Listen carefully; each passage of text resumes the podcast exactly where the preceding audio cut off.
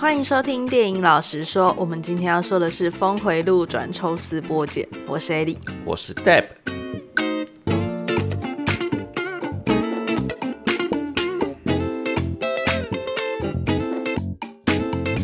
好，那我们今天要来聊聊《峰回路转抽丝剥茧》。那其实这是《峰回路转》的第二集。嗯，他的侦探都是一样的。但是这一系列让我压抑的点在于，我一开始以为这部《峰回路转》是改编于小说的作品。嗯，对。结果后面发现不是，是原创作品。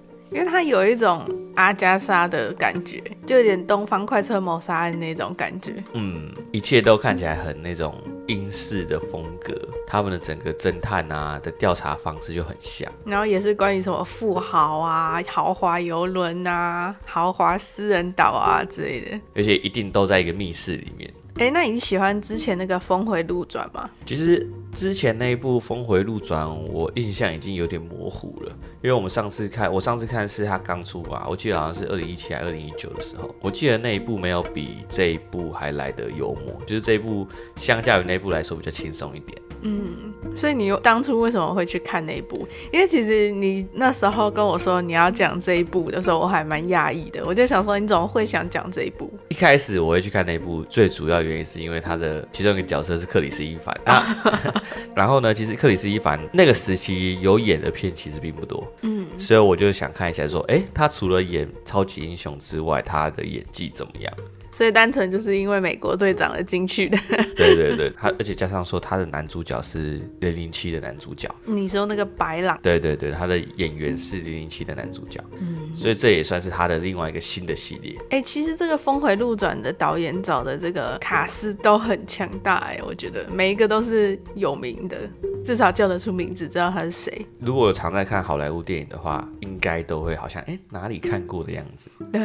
还有一个原因，我不知道你记不记得，我之前有跟你讲过一件事，就是 Apple 他们不允许坏人拿他们的手机，就从《峰回路转》第一集的这部电影得到。什么意思？什么是 Apple 不准坏人拿他们的手机？就是你今天在好莱坞拍片的话，你今天要用 Apple 的手机或 Apple 的机器当做拍戏的道具，你就必须先经过 Apple 的同意嘛。那 Apple 它通常会同意，但是呢，会有个前提，在于你不能让这部片里面的反派去拿他的手机，所以等于说。你今天看到整部片里面有谁没不是拿 Apple 手机的，他就是反派。所以在那部片《峰回路转》第一集里面，如果大家有看过，然后再回去翻一次，你会发现说那个没拿 Apple 手机的人就是反派。就是最后的凶手？对啊，所以其他人都是拿 Apple。我记得当时其他人很多人都是拿 Apple，所以你至少说，假如你看到他拿 Apple，你就知道他不会是凶手。所以这是在访谈里面有人说的。对，我记得是导演第一集的导演还是第一集的哪个演员说的。而且在第二集里面，其实我有在注意一下这件事情。然后我记得里面有拿 Apple 的三 C 产品的，就是 Duke，因为他是网红嘛，又是网红，然后他用 Mac 的电脑。对，那事实证明他也不是里面的坏人，所以其实还是有迹可循的。而且自从我知道那件事之后，我从此在看每一部好莱坞电影的时候，都会去观察坏人到底有没有拿 iPhone 手机。可是我记得我们之前有看过一部片，然后是坏人拿 Apple 手机，是哪一部？你记得吗？不太记得，但我记得他确实是拿 Apple 手机。那也有可能是因为这部片被爆料出来之后，Apple 就发现，哎、欸，这计划不可实行，它会影响到大家的观影体验。哦，哎，其实你知道那时候我有再重新去看第一集，然后我看完电影之后，通常都会上 IMDB 评分。嗯，然后我这次看完第一集又回去评分了一次，就赫然发现说我已经评过第一集了，而且我只给他五颗星。嗯。嗯，我其实一直以来就有印象说你对这一部的评价不是很好。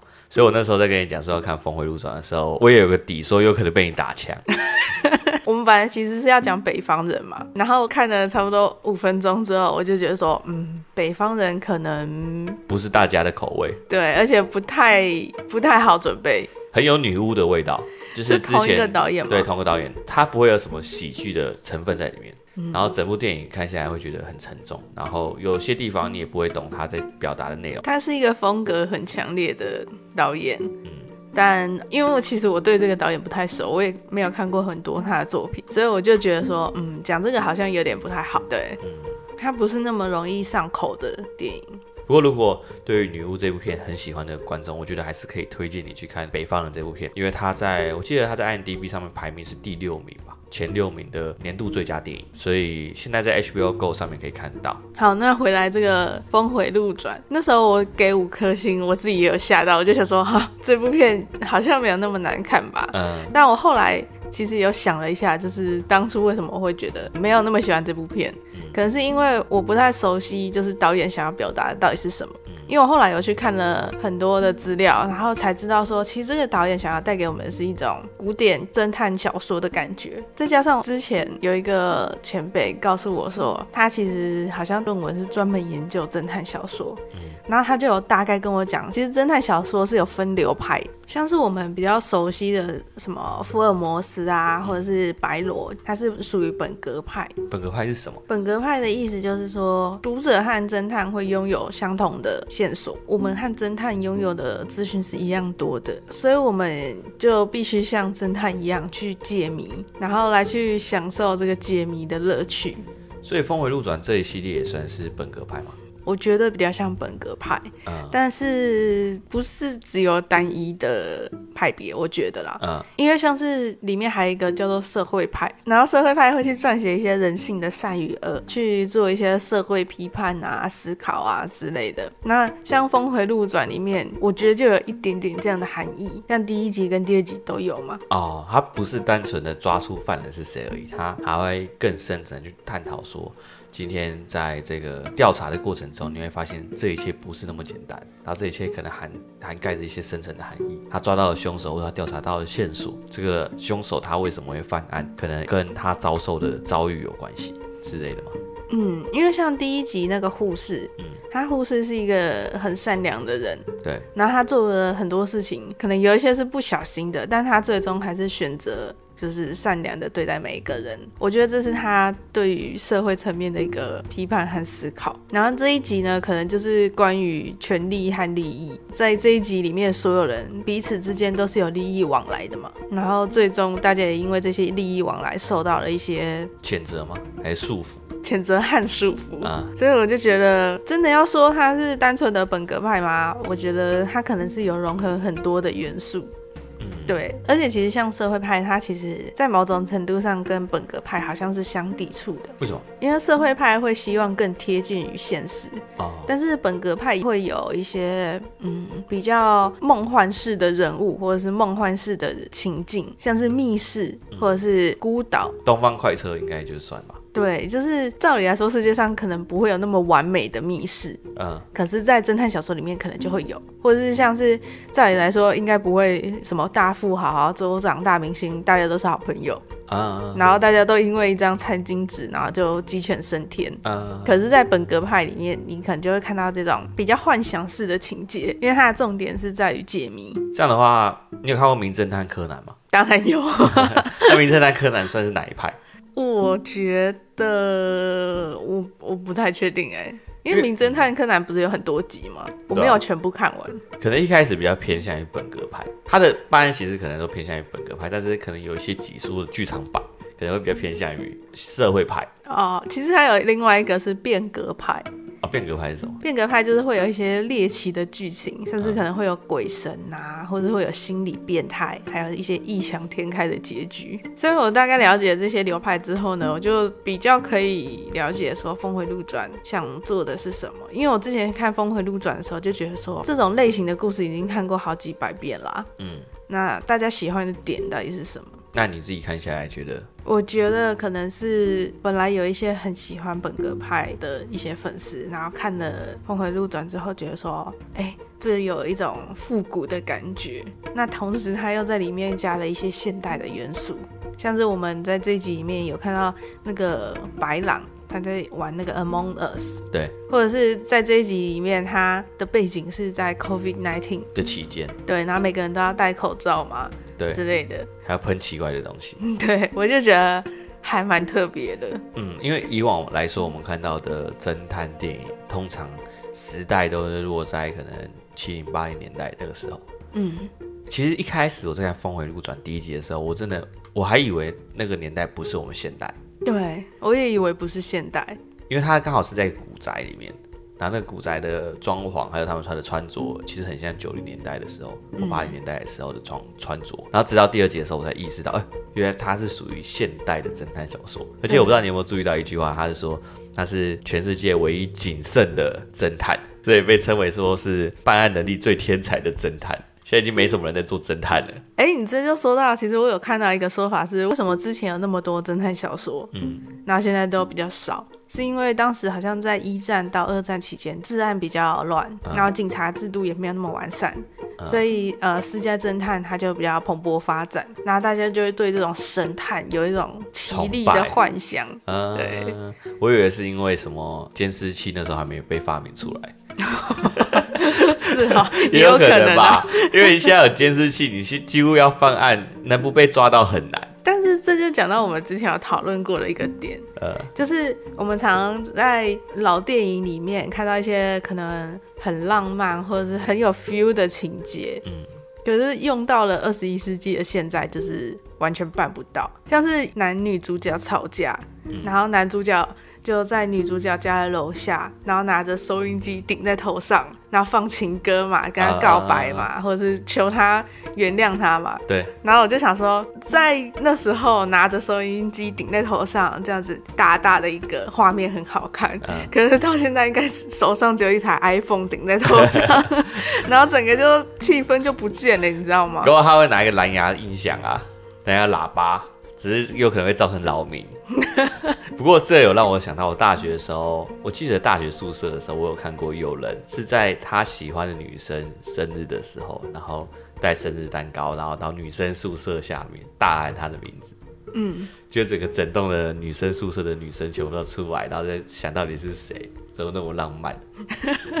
所以也是有，现在还是有这个情节，但仅可能仅限于大学里面，因为、uh、因为学生可能能接受得了这样的浪漫，但是你现在老人家可能八九点就睡觉了，那你在八九点、九点、十点之后还在那边拿个蛋糕在外面那边大喊，哦，看还一定气疯。所以我觉得也是可能仅限于地方，或者是像是之前有一些是什么在密室里面外面有暴风雪，然后电话线被剪断。嗯啊！现在根本就没有电话线被剪断这回事。现在可以在外面可以有 WiFi 可以用。哦，现在是要打掉那个基地台。对，要打掉。而且重点是你不能只打掉一台，因为桌边不会只有一台。对，要打掉很多台。而且你打掉之后，没多久就有人反应了。然后等你计划要开始之后，又被修好了。而且现在有卫星联网。对对对对对，可以紧急电话。对。想方案没有那么容易，你想要制造一个完美的密室没那么容易。对。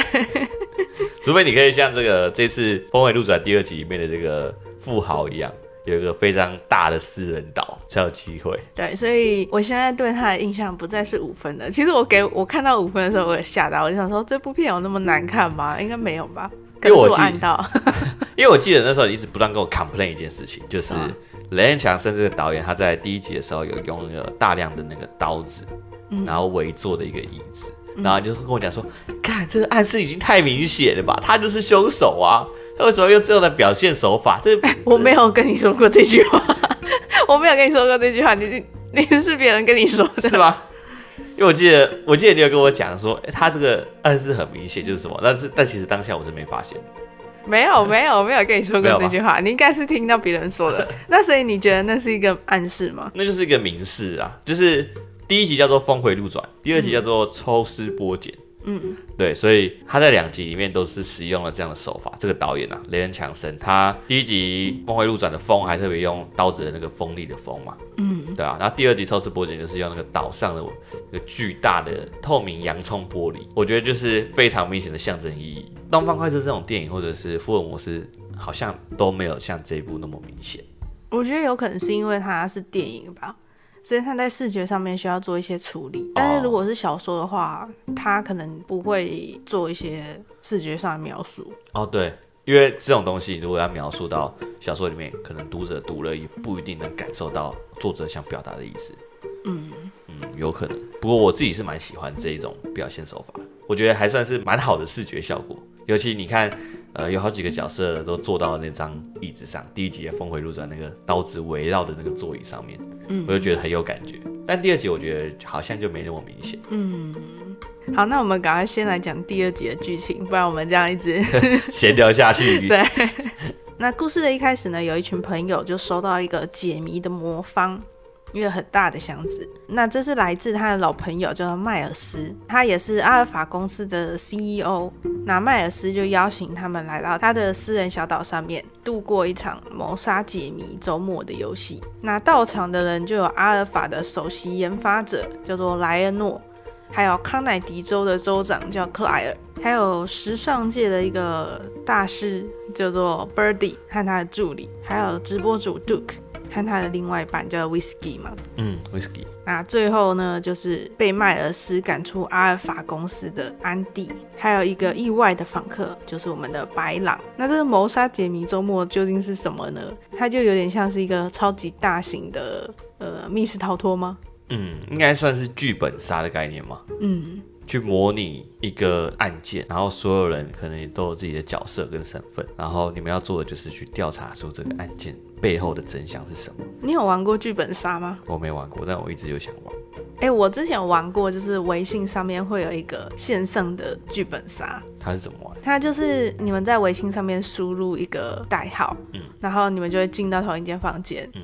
然后微信会传一个讯息给你，那是你的角色介绍，嗯、然后你会知道你自己是不是凶手。接着你们彼此就通话嘛，对，就几个朋友通话，在过程中可能会有一些人被杀掉，或者是会发生一些事情。那最后大家要猜说谁是凶手，都是在线上进行的。其实我觉得蛮好玩的，但是这个谋杀解谜周末它是不是比较像是实体的？对。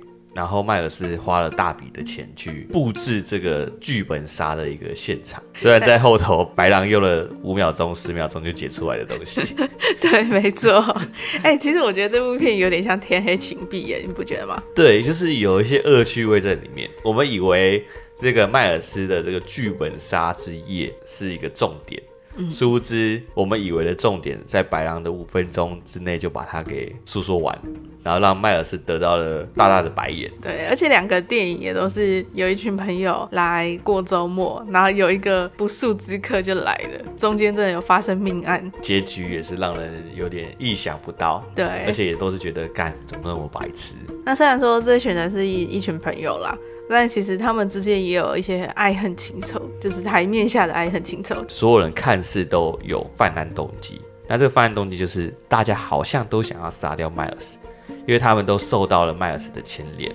嗯、简单来说，在场的所有人都是迈尔斯资助的对象，等于说他们不能没有迈尔斯。但问题在哪里？问题在于。他们都被迈尔斯逼着做一些他们不想做的事情。简单来说，就是因为这些不健康的感情，所以让他们都有杀害迈尔斯的嫌疑。而甚至白狼觉得说，哎，你在这个无人的岛上，然后布下这个种剧本杀之夜，你就是不断的在灌输这些想要杀害你的人一个想法，就是可以在这个无人的岛上杀害你，而且他们很有机会逃脱。就是因为这样的种种原因下，让我们觉得说这个故事越来越悬案，到底谁会是受害者？那很快呢，就来到了谋杀解谜周末的开场啦。那迈尔斯他就是在解说这个题目。不知道大家有没有去玩过密室逃脱？他都会先解说这个故事嘛。嗯。刚要开始的时候呢，这个白狼就把所有谜题全部都破解了，然后获得一个 iPad 嘛。嗯。而且 iPad 是他自己要求来的。对。那这就打破了大家玩游戏的性质，而且呢，大家之前也因为那个结亲而起了争执，所以就大家就想回家了。但是呢，大家喝酒的时候呢，杜克却突然倒地身亡。而且紧接着呢，小岛上的灯就因为游戏而全部暗下来，然后在一片漆黑中，就有人持枪杀害了 Andy。迈尔斯呢，他正在研发一个叫做结氢的能源固体，那算是什么？长得像盐巴，对，很冰糖，对，冰糖的感觉。你不知道，你要把它吃下去。所以那颗为什么可以发动能源？记得我看完之后去查了一下，它应该是把氢变变成固体，然后氢变成固体之后，可以产生一些转换能源，产生一些电。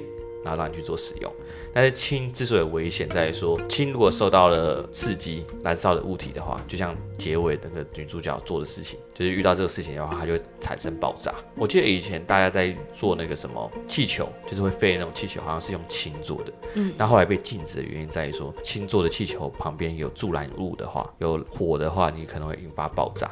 哦，就蛮危险的，所以后面才改成我记得是氦，嗯，去去作为那种会飞的气球的原料。嗯嗯嗯，对。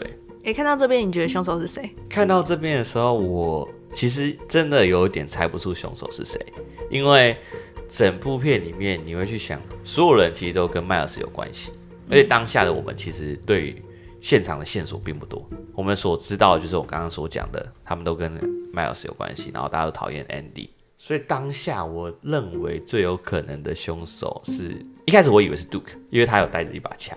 而且他有看到迈尔斯跟他的女朋友乱来，对，所以我觉得他是嫌疑最大。直到了到这里后面的反转，才让我呃又怀疑起了自己到底发生了什么事。因为杜克死了吧，那杜克死了，那还有谁有可能是凶手？你自己那时候有猜到凶手是谁吗？我没有猜到凶手是谁，因为到这里的时候，我们都一直以为要被杀的是迈尔斯，所以我们就是会被误导。对，没错，我其实有在怀疑会不会是 Andy，但是因为 Andy 是最大的嫌疑犯，那通常就不是他。对，这就是电影要讲的另外一个很屌的东西，就是你常常以为这东西太过简单，不可能会是答案，是不是？这就是答案。我就觉得说应该是 Andy，嗯，但是我自己还是存疑，因为通常最可能就最不可能嘛。对。后来他直接被枪杀的时候，我就想说啊，所以有另外一个凶手吗？我就想说到底是谁？那事实上，凶手到底是谁？这个东西很重要，但是我们现在没有要说，因为他在故事揭晓凶手是谁之前呢，又让我们回顾了一次整段剧情。但是这一次不一样的是，我们是从安迪的视角。正确来说，应该是安迪的妹妹海伦的视角，因为呢，真正的安迪呢，他在来这个小岛之前呢，已经被自杀了。之所以说被自杀，是因为大家认定他是吞安眠药而死，但是海伦认为说姐姐在这个时刻不可能自杀，所以他就找来了白狼帮助他去调查这个事情。但白狼说，你要我去帮忙调查这个事情，最好的方式就是你再假扮成安迪，跟我一起到那个无人岛上，这样的话就可以让我们去看看到底有谁最讶异你的出现。哎，事实上，我那时候后来又回去看了一次，因为我们知道凶手其实是 Miles 嘛。然后我再回去看 Andy 上岛的那一刻，就应该说海伦上岛的那一刻，Miles 就看到他就是有点吓到，就说 You are here, Andy。然后那时候我看那个表情就是很复杂，你知道，而且他有特写他的表情，你就会觉得说，哦，看看第二遍的时候就抓到说，哦，原来这里有蛛丝马迹。哦，因为他没有去特写所有人的表情。Andy 第一次出现的时候是所有旅客同时的表情，所以你不会看到他们的特写表情。但是唯独只有迈尔斯看到 Andy 的时候有一个特写的表情，而且那个表情大概那个特写表情大概有三到五秒钟。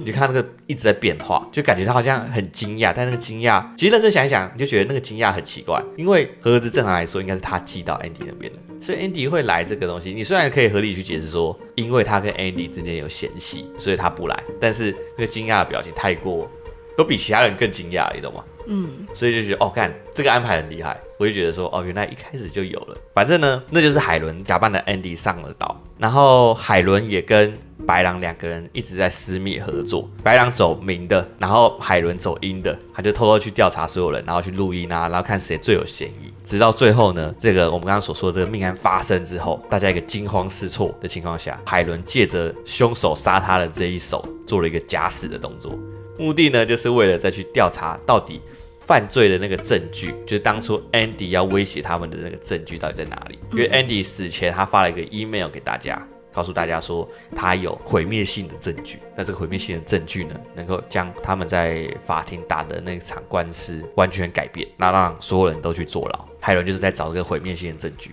他认为一定是被凶手藏起来。最后的确也在迈尔斯的假证据面前。就假餐巾纸面前找到了那个真的餐巾纸。那其实看到这里的时候，我有几个想法。第一个想法是觉得，干，我前半段在想到底是谁邀请白狼来，不就是白想了？这跟我想要的答案不一样，你懂吗？我一开始以为呢，白狼是受到某一个人刻意的安排。才来，殊不知是他们自己刻意安排的，就有点像是刻意在隐藏真相。对，因为我自己是觉得侦探电影有一个劣势，嗯、就是当你在看侦探小说的时候，你假设看到一个疑点，你可以重复看好几遍。嗯。你可以去思考，停下来，然后花好几天去思考说，哦，这到底是怎么样？可是当你在看侦探电影的时候，你没办法停下来，然后反复去看这一段，所以你就少了一个推理的乐趣。你是一直在被动的接受画面给你的讯息，而你没有时间停下来思考。所以我觉得这是侦探电影的一个劣势，对，它可能没办法像侦探小说一样享受这么多线索留下来的呃疑点。哦，就是你可以不断往前翻，然后去看，哎，到底有哪些资讯？但电影就是他不会等你想答案，他会直接把答案丢给你。对，可是问题是，通常会喜欢看推理故事的人，就是想要分析到底谁可能是凶手，然后到最后答案是不是跟你想的一样。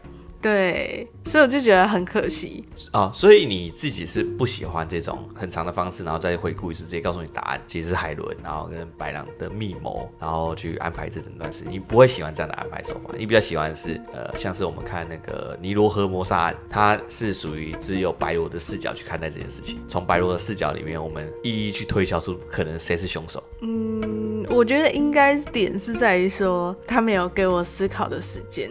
然后就直接告诉我答案，就有点扫兴，你懂吗？哦，我懂你，而且太快给你答案了。对，因为其实像是安迪，就是海伦的这一段，他也没有完全说究竟谁是凶手，因为还有杜克这个的疑点嘛。对。那他其实也一直在给资讯，就是说到底他们搜查到什么。可是问题就在于说，我们还没有时间去消化这些东西，然后就直接被……嗯，我能理解，我能理解。被给答案。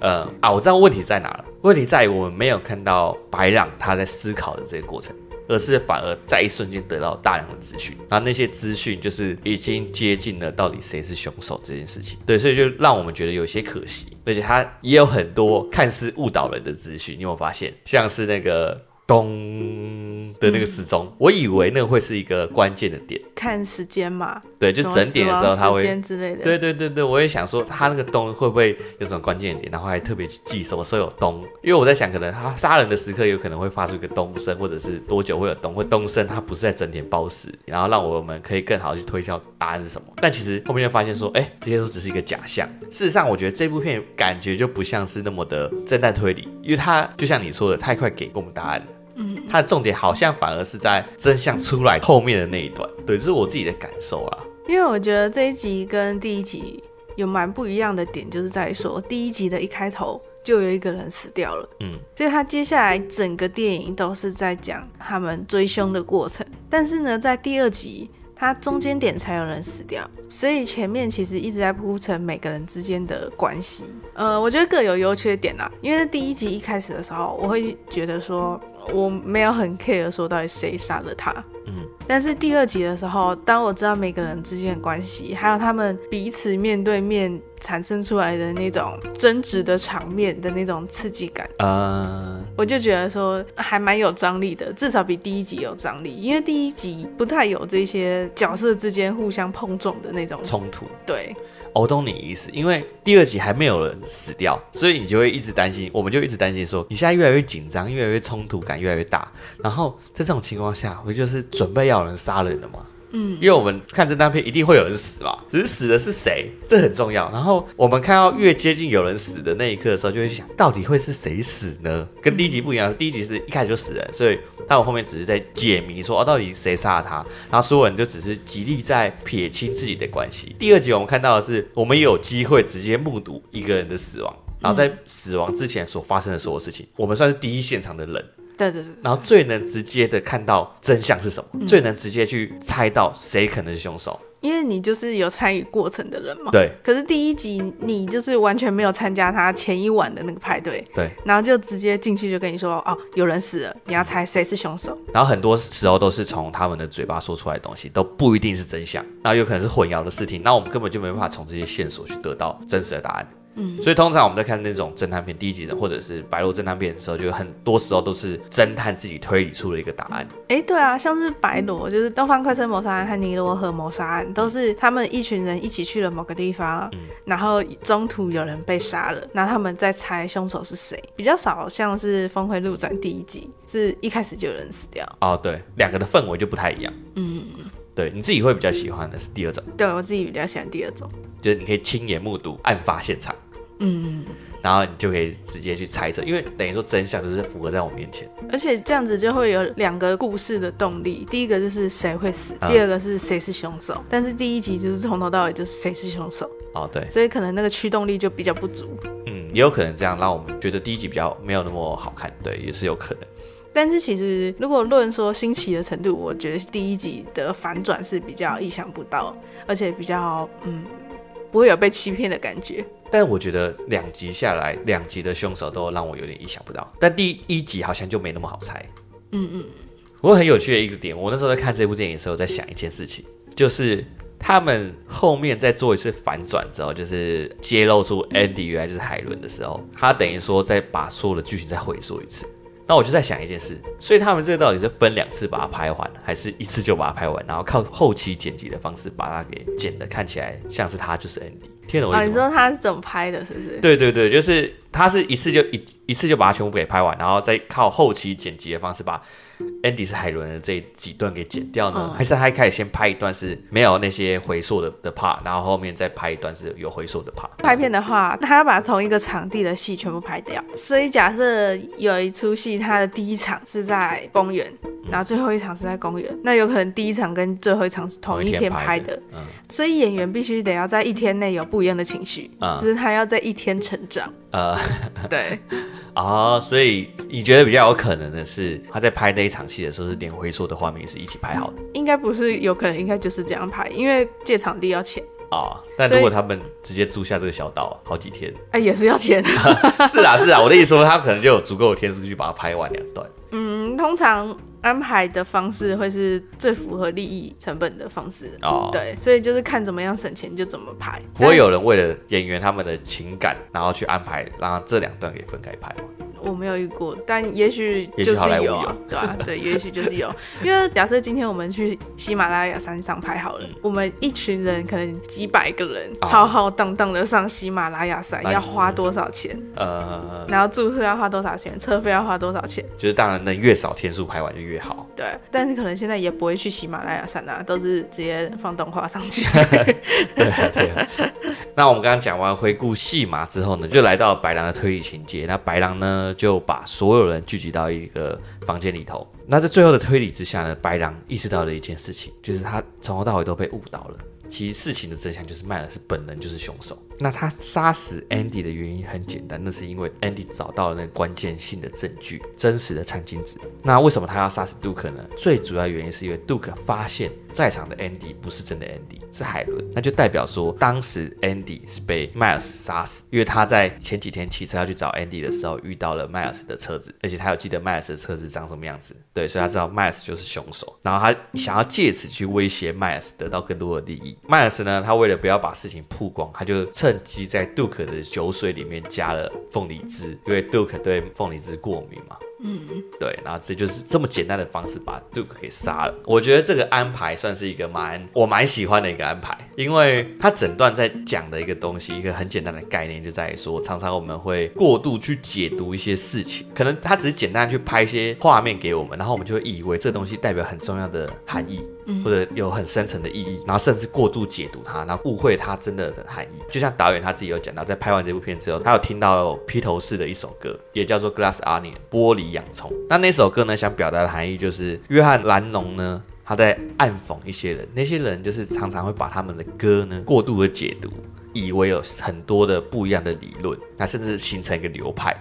那约翰·南农表示说，他们连自己都不知道有这个理论，为什么那些粉丝可以还可以解读成这些含义？大家就好好的简单欣赏一首歌就好了。那在这部电影里面，其实也很多类似的状况，对不对？像是一开始的那个他们送过去的箱子，那那个箱子呢，他们也在很浩大在那边解谜这个箱子，是不是海伦呢？他把那个箱子就直接敲烂，就可以得到里面的答案。就是不要那么多的拐弯抹角，或者是过多的揣测。其实事情的真相很简单，因为玻璃洋葱，它好像在剧里面讲到说，玻璃洋葱的意义到底是什么？就是它外面看起来很复杂，嗯，然后其实一眼就可以看透它的内心，好像是空洞的，是吗？对对对，因为。